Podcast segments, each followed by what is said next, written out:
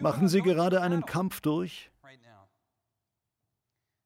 Viele von uns haben Kämpfe zu bestehen, die schon seit langem anhalten. Sie hängen ständig über unseren Köpfen. Vielleicht fängt Ihr Kampf gerade an oder Sie haben gerade keinen, das würde ich Ihnen wünschen. Aber der Kampf kommt. Vielleicht ein Gesundheitsproblem, vielleicht ist es die Ehe, vielleicht ein Kind, das Ihnen Sorgen bereitet oder Ihr Unternehmen oder Arbeitsplatz. Wir können in unseren Lebenskämpfen um Gottes Hilfe bitten. Er hilft uns. Wie ich allerdings schon oft gesagt habe, sein Timing kann ein bisschen nun nervig sein. Wir wollen sein Eingreifen jetzt. Und manchmal lässt sein Handeln etwas auf sich warten. Aber Mann, wenn er dann kommt, dann ist es richtig gut, oder? Wer mich kennt, der weiß, dass ich Geschichte liebe und dass ich zu viel Geschichtsstoff in meine Predigten stopfe. Aber ich tue das, weil ich es interessant finde und gerne über Interessantes spreche. Eine meiner Lieblingsperioden in der Geschichte ist die Bronzezeit, das Zeitalter, in dem das Alte Testament spielt. Eines der Dinge, die man lernt, wenn man über die Bronzezeit liest, betrifft die Armeen. Damals gab es diese riesigen, riesigen Armeen, die ewig brauchten, um bloß 150 Kilometer zurückzulegen. Sie erreichten schließlich ihr Ziel, aber im Schneckentempo. Kürzlich recherchierte ich, warum die Armeen so lange brauchten, um beispielsweise von Persien nach Syrien zu marschieren. Die Antwort ist ganz offensichtlich, wenn man mal drüber nachdenkt. Wir stellen uns bei so einer alten Armee Hunderttausende oder eine Million Soldaten vor, oder? Wir haben Soldaten vor Augen mit Bannern, Schwertern, Speeren oder anderen Waffen. An der Spitze der Armee stellen wir uns einen Mann auf einem Pferd vor. Was wir uns meistens nicht ausmalen, ist, dass die Soldaten nur ungefähr ein Drittel oder höchstens die Hälfte des Heereszugs ausmachten. Denn hinter ihnen gab es einen langen Zug an Menschen mit Schafen und Ziegen und großen Behältern mit Wasser oder Wein oder bei den Wikingern Bier. Auf Gott bezogen, es gibt eine himmlische Armee. In unsere Lebenskämpfe schickt Gott seine Armee, um für uns zu kämpfen. Sein Heer ist groß und eindrucksvoll, aber es braucht eben seine Zeit. So ist das bei Gott eben. Wenn man mal darauf achtet, wie Gott agiert, sieht man, dass er häufig sehr langsam vorgeht.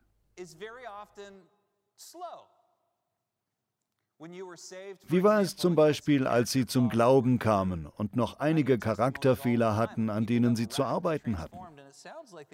Ich höre immer wieder Lebensberichte von Menschen, die bei ihrer Bekehrung radikal verändert wurden, so als wäre etwas umgeschaltet worden und alles auf einen Schlag besser gewesen.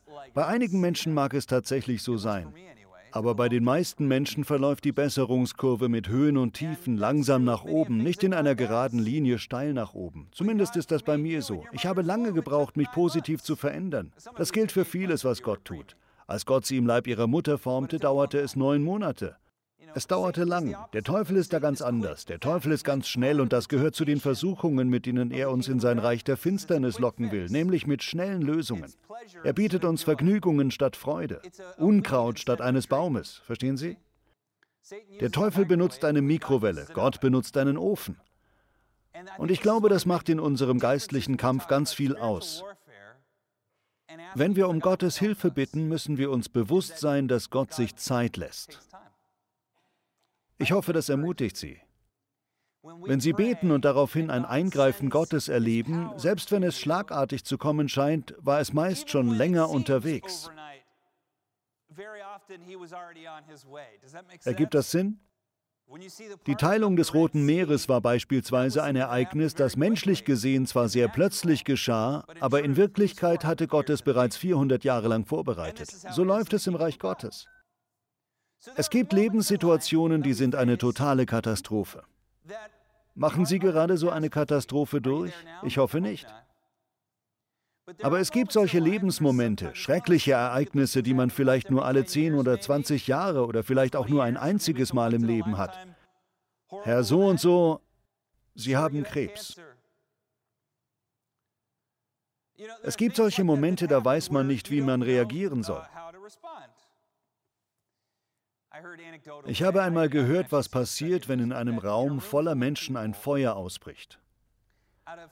Von zehn Menschen flieht einer vor dem Feuer, ein anderer versucht etwas gegen das Feuer zu unternehmen. Er schnappt sich einen Feuerlöscher oder führt die Menschen nach draußen. Aber acht Menschen erstarren vor Angst. Ist das nicht typisch? Wenn ein Feuer ausbricht, sind die meisten von uns vor Angst wie gelähmt. Ich glaube, so ist es oft auch mit unseren Lebensfeuern. Wenn uns etwas Schlimmes widerfährt, sind wir wie gelähmt und wissen nicht, was wir tun sollen. Wir sind fast nie auf das Schlimme gefasst. Doch ich glaube auch, dass wir im Leben Feuerlöscher griffbereit haben können. Wenn dann etwas passiert, müssen wir nicht wie gelähmt sein, sondern können uns einen Feuerlöscher schnappen und die Person sein, die etwas unternimmt.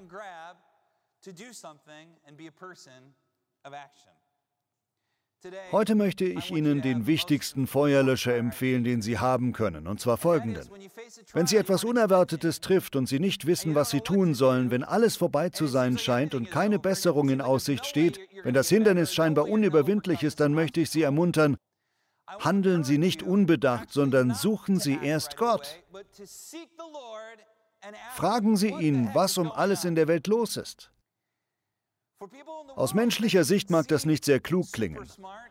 Doch das ist das Klügste, was Sie tun können. Gehen Sie in sich und fragen Sie Gott, Herr, was tust du? Ich sehe, was der Teufel tut. Ich sehe, was menschlich gesehen los ist. Ich sehe die schlechte Nachricht, aber was tust du? Was ist dein Teil in dieser Geschichte? Sie werden sehen, das macht den entscheidenden Unterschied in dem Kampf, der Ihnen bevorsteht. Haben Sie je das Gefühl, dass die Dinge in Ihrem Leben gerade anfangen gut zu laufen? Vielleicht haben Sie einen neuen Arbeitsplatz bekommen, Sie bekommen Ihr schlechtes Verhalten langsam in den Griff, vielleicht haben Sie etwas abgenommen oder Sie lesen nun jeden Tag die Bibel, was auch immer, Sie haben irgendein Ziel erreicht, eine Beziehung verbessert, ein Unternehmen aufgebaut. Gerade als die Dinge endlich gut laufen und Sie Ihre Sache gut machen, Sie sind nett zu Ihrem Nachbarn und haben im Straßenverkehr niemandem den Stinkefinger gezeigt, schon seit mindestens zwei Wochen nicht mehr. Und dann trifft sie irgendetwas aus heiterem Himmel und sie denken, Herr, was soll das denn? Ich dachte, die Dinge laufen gut in meinem Leben. Genau das widerfuhr Josaphat. Er ist ein wunderbarer Charakter im Buch 2. Chronik. Der Verfasser der Chronik erzählt die Geschichte über vier Kapitel hinweg, was den Rest meiner Predigt ausmachen wird. Ich glaube, der Verfasser hatte es so vorgesehen, dass man seine Erzählung in zwei Akten liest, wie bei einer Broadway-Aufführung. Man soll zwei seiner Geschichten in Folge lesen. Man soll Josaphat dem Schurken in der Geschichte gegenüberstellen, nämlich Ahab. Die Geschichte geht wie folgt. In Josaphats Zeiten war Gottes Volk in zwei Reiche aufgeteilt. Das Nordreich Israel und das Südreich Juda. Sie waren einst ein Reich gewesen, das sich jedoch gespalten hatte. Manchmal waren sie verfeindet, manchmal waren sie verbündet. Ethnisch und religiös gesehen waren sie ein Volk, aber als benachbarte Reiche gab es ein komisches Hin und Her zwischen ihnen. Als Josaphat König wurde, waren Anbetungsstätten für die Göttin Asherah und Standbilder des Gottes Baal weit verbreitet. Goldene und auch hölzerne Kälber. Als ich das in meiner Jugend las, fragte ich mich, warum wird darum so viel Wind gemacht? Warum regt Gott sich im Alten Testament immer so über die Götzen und andere Praktiken auf? Ich dachte dabei an heutige Menschen, beispielsweise eine Nachbarin, die einen kleinen goldenen Buddha bei der Küchenspüle stehen hat und sich beim Vorbeigehen jedes Mal ironischerweise bekreuzigt. Ich dachte, was ist denn daran so schlimm? Die Leute sehen das doch bloß als Glücksbringer. Sie murmeln ein paar Worte in der Hoffnung, dass es ihnen Glück bringt. Doch so war der Götzendienst in der heidnischen Levante der Tage Josaphats ganz und gar nicht. Stellen Sie sich vor, Sie sind ein frommer Jude. Sie lieben Gott von ganzem Herzen. Ihr Land, Ihre Nation sollte eigentlich gerecht und fair sein. Es sollte eigentlich Gott dienen. Es sollte dem Herrn allein dienen. Es sollte seinen Wegen verschrieben sein, seiner Barmherzigkeit und Güte. Und während Sie mit einigen Landsleuten auf einem Weg dahin spazieren, um den Herrn anzubeten, sehen Sie am Wegrand einen grotesken Pfahl stehen mit einem Götzen, der so widerlich aussieht, wie etwas nur widerlich aussehen kann. Um diesen Götzen herum liegt Asche, liegen menschliche Überreste, teilweise von Kindern und Babys. Sie wissen, dass einige ihrer Landsleute, die angeblich dem Herrn dienen, Kinder foltern und opfern oder auch Erwachsene und Kriegsgefangene. Sie tun das in völliger Rebellion gegen Gott. Diese alten kanaanitischen Gebräuche halten sich hartnäckig. Sie sind ungerecht und grotesk, sie widersprechen ganz und gar ihren Überzeugungen. Etwas weiter sehen sie ein Baals-Standbild. Wieder das Gleiche. Blut und Gewalt und Tod. Und sie fragen sich, warum lässt unser König das zu? Als Josaphat König wird, sagt er, Schluss damit. Er zieht durchs Land und beseitigt all diese Widerlichkeiten. Und Gott fängt an, ihn reich zu segnen. Das Königreich wird stärker, ihm geht es finanziell gut, das Land wird immer erfolgreicher. Doch gerade dieser Erfolg bereitet dem König Sorgen. Denn wenn man in der antiken Welt eine Bank voller Gold und Silber hatte, war das wie Blut in einem Gewässer voller Haie. Also geht er ein Bündnis mit seinem nördlichen Nachbarn Ahab ein, dem Bösewicht. Er denkt, dass ihm das Schutz vor den wikingerartigen Wüstenvölkern bieten würde.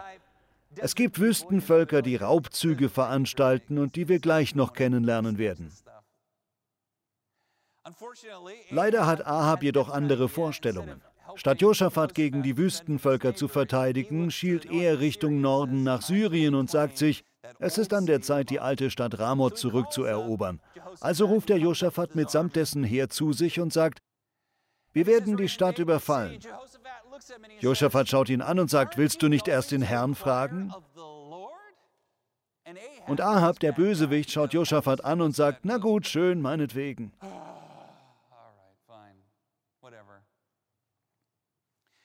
Er trommelt 400 Propheten zusammen und sie alle überhäufen ihn mit positiven Prophezeiungen. Oh, du willst Syrien angreifen, nur zu, du wirst gewinnen. Sie stimmen quasi ein Lied an, wie es bei uns vor Sportveranstaltungen zu hören ist.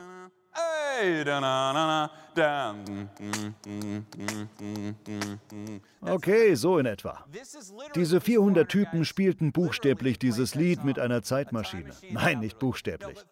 Aber diese 400 Typen versicherten Ahab einstimmig, es ist glasklar, wenn du den Norden angreifst, wirst du gewinnen. Der Nordkönig Ahab und der Südkönig Josaphat schauen sich diese Vorführung an und man kann sich vorstellen, dass beide diese Schauspielerei eigentlich wenig überzeugend fanden. Josaphat schaut Ahab an und sagt, gibt es denn überhaupt keine echten Propheten mehr in Israel? Und Ahab, vermutlich etwas verlegen, erwidert, da gibt es diesen einen Mann, Micha.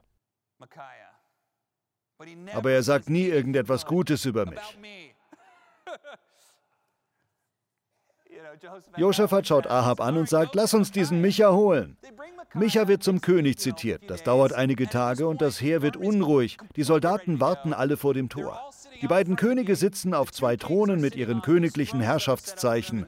Die 400 Propheten sind immer noch damit beschäftigt, nur Gutes zu prophezeien. Das ist totale Propaganda. Es herrscht wahnsinnige Kriegsbegeisterung. Ganz viele Menschen sind versammelt.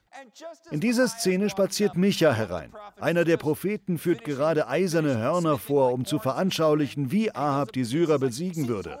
Wie ein Stier mit eisernen Hörnern wirst du die Syrer niederstoßen und nicht eher ruhen, bis du sie in Grund und Boden gestampft hast. Darauf kannst du wetten. Aber Micha, ich stelle mir vor, wie Micha sich im Stil eines Clint Eastwood mit einem Zahnstocher in den Zähnen poolt, während er dem falschen Propheten zuschaut. Dann schaut der König Ahab an. Ahab schaut ihn an und sagt, okay, was wird deiner Meinung nach geschehen, wenn wir in Syrien einziehen? Micha erwidert ironisch, natürlich, greif nur an. Bestimmt wird der Herr die Stadt in deine Gewalt geben und du kommst als der große Sieger zurück. Da wird Josaphat und Ahab bang ums Herz. Ahab fährt Micha an. Wie oft muss ich dich beschwören, damit du mir nur die reine Wahrheit sagst? Micha antwortet, naja, schön. Ich hatte eine Vision, in der ich Folgendes sah. Auf einem Berg sah ich Schafe, aber der Hirte wurde getötet und die Schafe verstreuten sich. Damit meint er Israel. Und natürlich wendet sich Ahab daraufhin an Josaphat und sagt, siehst du, ich habe es doch gleich gesagt, dass er nie etwas Gutes über mich sagt. Dann kommt eine ziemlich merkwürdige Passage. Wahrscheinlich werde ich ein YouTube-Video darüber machen, weil ich jetzt nicht die Zeit habe, alles zu erklären. Micha fährt fort, ich sah den Herrn auf seinem Thron sitzen, umgeben von seinem himmlischen Hofstaat. Es ist so, als wäre das ganze Universum vor ihm. Und es ist komisch, denn Micha spricht davon, dass dort Geister sind, nicht Engel, sondern Geister. Der Herr sagt zu den Geistern, wer will Ahab dazu verleiten, gegen Ramoth in Gilead zu kämpfen, um dort ums Leben zu kommen? Die versammelten Geister machen diesen und jenen Vorschlag, bis schließlich ein Geist sagt, ich werde ihn dazu bringen, und zwar als Lügengeist. Viele Bibelexperten glauben, dass das Satan ist. Es ist wie in der Geschichte von Hiob, richtig? Ich will als ein Lügengeist zu ihm reden. Also entzieht Gott Ahab seinen Schutz und erlaubt diesem Geist, durch die 400 falschen Propheten als Lügengeist zu Ahab zu reden, um ihn in die Irre zu leiten. Ist das nicht interessant? Ahab wird also mit Gottes Erlaubnis in die Irre geleitet, um dadurch umzukommen. Als Micha das sagt, kommt einer der Heeresführer Ahabs nach vorne und verpasst Micha eine Ohrfeige. Und Ahab befiehlt, steckt ihn ins Gefängnis und gebt ihm eine gekürzte Ration Brot und Wasser. Dort soll er bleiben, bis ich, König Ahab, unversehrt als Sieger aus dem Feldzug zurückkomme. Während Micha davongeschleppt wird, sagt dieser noch zum König, wenn du je wohlbehalten zurückkehrst, bin ich kein Prophet. So etwas in dieser Art. Ein sehr schlechtes Omen. Wie vorherzusehen war, ziehen sie in den Krieg. Ahab lädt sich noch mehr Unehre auf, indem er Josaphat sagt, er solle sich wie ein König kleiden und Ahab selbst verkleidet sich als einfacher Soldat, damit er nicht angegriffen wird. Das Heer wird geschlagen. Josaphat kommt gerade noch so mit seinem Leben davon und Ahab wird ein Pfeil durch die Brust geschossen, während er auf einem Streitwagen flieht. Das ist das Ende Ahabs. Das ist das Ende des ersten Aktes. Josaphat tut einem ein bisschen leid, oder? Er war hin und her gerissen. Hatten Sie je schon mal einen Freund, der ein Hitzkopf war, aber weil Sie mit ihm befreundet waren, mussten Sie sich auf seine Seite schlagen? Vielleicht in der Schule? Vielleicht redete der Freund wie ein Wasserfall, das kenne ich von mir selber. Man hat einen Freund, der wie ein Wasserfall redet und man fühlt sich unter Druck, sich auf seine Seite zu schlagen, obwohl er eigentlich keine gute Person ist und es einen in Verlegenheit bringt. So erging es Josaphat mit Ahab. Der zweite Akt beginnt wie folgt. Josaphat kehrt von diesem großen Fehlschlag zurück und ihm wird klar, dass er sich mit einem bösen Mann verbündet hatte. Er wird von einem Propheten namens Jehu gewarnt. Tu das nicht noch einmal. Aber weil der Herr dein Herz sieht, weil du dich entschlossen hast, von ganzem Herzen Gott zu dienen, ist dir vergeben. Josaphat ist noch mit Wunden und blauen Flecken übersät. Sein Heer ist dezimiert und demoralisiert. Aber er hat immer noch eine Menge Geld, was ihn zu einem Stück Fleisch in einem Haifischbecken macht. Da überrascht es nicht, dass er kaum zu Hause ist, als er auch schon Meldung erhält, dass drei Nationen gegen ihn aufziehen. Ammon, Moab und einige Sippen der Meoniter. Sie haben sich miteinander verbündet und marschieren nach Judäa, um einen großen Raubzug zu veranstalten. Wäre ich Josaphat, würde ich sofort anordnen, schnappt euch alle eure Speere und Schilder, errichtet einen Holzzaun, macht die Schotten dicht, legt euch Pfeile und Steine zurecht. Bereitet heißes Pech vor. Tut alles, was ihr könnt. Wir werden uns verteidigen und uns den Feind so lange vom Leib halten, bis ich einen neuen Verbündeten gefunden habe. Doch das sagt Josaphat nicht. Er sagt als erstes, wir müssen alle fasten und beten. Wir müssen den Willen Gottes suchen. Gesagt, getan. Sie fasten, sie beten. Die Menschen versammeln sich in der Stadt in Jerusalem. Sie kommen beim Tempel zusammen. Tausende Menschen sind am Tempel versammelt. Sie sind von Trauer und Angst überwältigt und schreien zu Gott. Da tritt Josaphat vor diese wahrscheinlich Zehntausende Menschen. Josaphat stellt sich vor die Menge und spricht ein Gebet. Das Gebet geht ungefähr so. Herr, du hast uns hier nach Israel gebracht, durch Mose und durch Abraham, und du hast uns dazu berufen, eine große Nation zu sein. Hast du uns etwa hierher geführt, um uns zu vernichten? Wir wollten diese Nachkommen Esaus eigentlich angreifen. Die Wüstenvölker sind sozusagen die Cousins der Juden, Jakob und Esau. Diese drei Nationen, die Judäa angreifen, sind alles Edomiter. Er betet, als du uns sagtest, dass wir sie nicht angreifen sollten, hast du dann nicht gewusst, dass sie dann uns angreifen würden? Was sollen wir jetzt tun? Und all die Menschen schreien zum Herrn. Über den Menschen liegen Trauer und Verwirrung. Was denkt sich der Herr dabei? Was ist hier los? Dann steht plötzlich ein Mann Gottes auf, der beliebt zu sein scheint. Er heißt Jehasiel und in der Bibel steht, dass der Geist des Herrn über ihn kommt. Er ruft den Menschen zu. Der Herr sagt, habt keine Angst. Ich werde gegen sie kämpfen. Nicht ihr. Offensichtlich stößt er damit auf Anklang, denn alle stehen auf und stimmen ein Loblied an. Sie preisen Gott, so laut sie können. Die Musik beginnt zu spielen. Sie schlagen auf ihre Trommeln. Es wird gesungen. Und die Stimmung hebt sich. Hoffentlich stellen Sie sich bei dieser Geschichte die richtige Frage. Und die richtige Frage lautet, warum konnte man damals diesem Typen vertrauen, der sagte, ihr werdet siegen, wenn man den 400 Typen nicht vertrauen konnte, die das Gleiche gesagt hatten? Die Antwort ist simpel. Josaphat hatte ein Herz für Gott. Ahab hingegen nicht. Josaphat wollte unbedingt den Willen Gottes wissen, selbst wenn es schlechte Nachrichten wären. Ahab nicht. Ahab wollte ja noch nicht mal die 400 Typen rufen, bis Josaphat ihn dazu überredet hatte. Und als Ahab wahrscheinlich in seinem Herzen wusste, dass Micha die Wahrheit sagte, zog er arrogant trotzdem in den Krieg. Ihm war egal, was Gott davon hielt. Er war ein böser Mann. Josaphat war anders und ich glaube, so sind auch Sie. Er wollte wissen, ist das dein Wille, Herr? Wie soll ich mit dieser Situation umgehen? Hast du uns dieses Königreich und dieses Land gegeben, nur damit wir deswegen getötet und zerstört werden? Das kann doch nicht sein. Als der Herr dann versicherte, dass er für Juda kämpfen würde, obwohl es menschlich gesehen nicht gut aussah, da konnten sie das Wort des Herrn annehmen und es glauben, und das war alles, was sie wissen mussten, dass sie den Kampf gewinnen würden. Mit dieser Zusicherung weist der Herr sie dann an. Zieht den Feinden entgegen. Also machen sie sich auf in die Wüste Richtung Engedi, was auf der Ostseite des Toten Meeres lag, von wo die Edomiter herkamen. Während die Judäer marschieren, stellt Josaphat an die Spitze des Heeres einige Sänger. Er sagt ihnen, dass sie vor den Soldaten herziehen und den Herrn mit einem Lied loben sollen. Es ist schwer, sich vorzustellen, wie heutige Lobpreisleiter mit ihren Gitarren und zerrissenen Jeans ein Heer anführen. Ich weiß nicht, wie diese Sänger aussahen. Aber es waren Lobpreisleiter, wahrscheinlich auf jüdische Weise. Sie gingen dem Heer voraus und stimmten Loblieder an. Als sie das tun, ereignet sich etwas.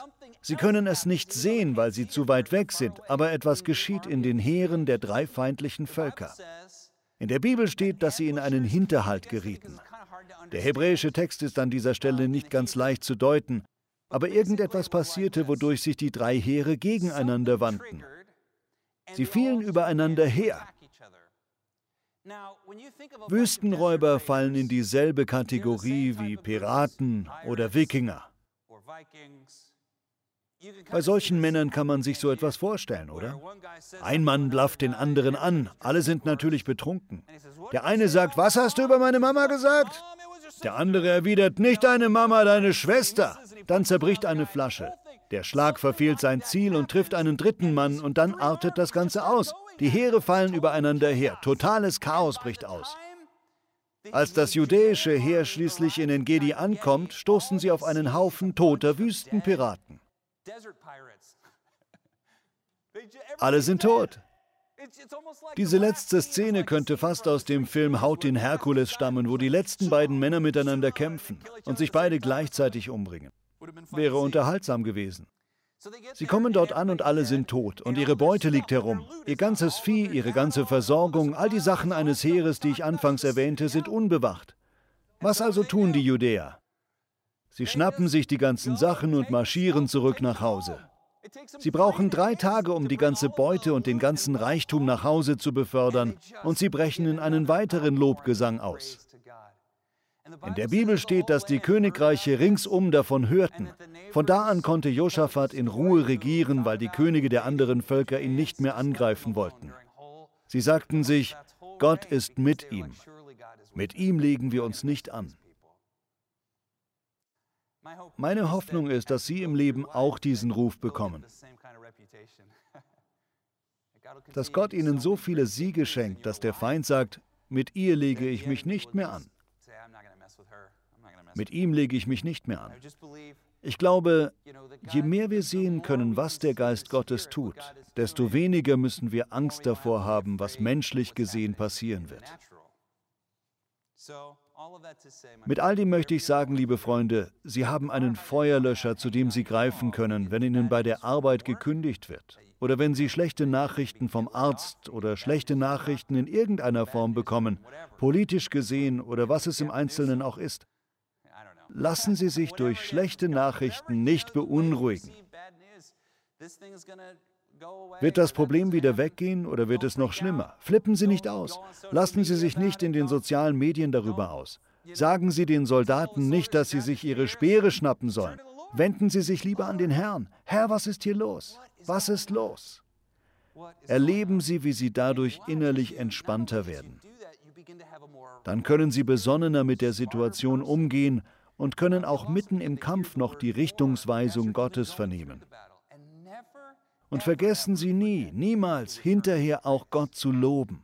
Das wird in dieser Geschichte ganz dick aufgetragen, wie wichtig es ist, Gott immer an die Spitze zu stellen bei allem, was ich tue. Gott an vorderste Front meiner Kämpfe zu stellen, Gott immer vor Augen zu haben, jeden Moment mit einem Geist der Dankbarkeit zu leben. Dankbarkeit für die Menschen, mit denen ich das Leben teile, für meine Freunde, für meine Gemeinde, für meine Nachbarn.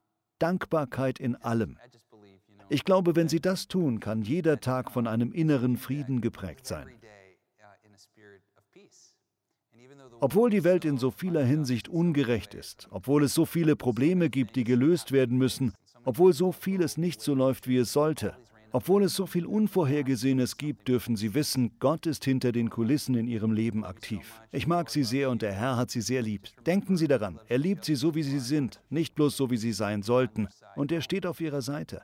Erklären Sie sich selbst nicht für untauglich. Denken Sie nicht, wegen irgendetwas steht Gott nicht auf meiner Seite. Doch das tut er.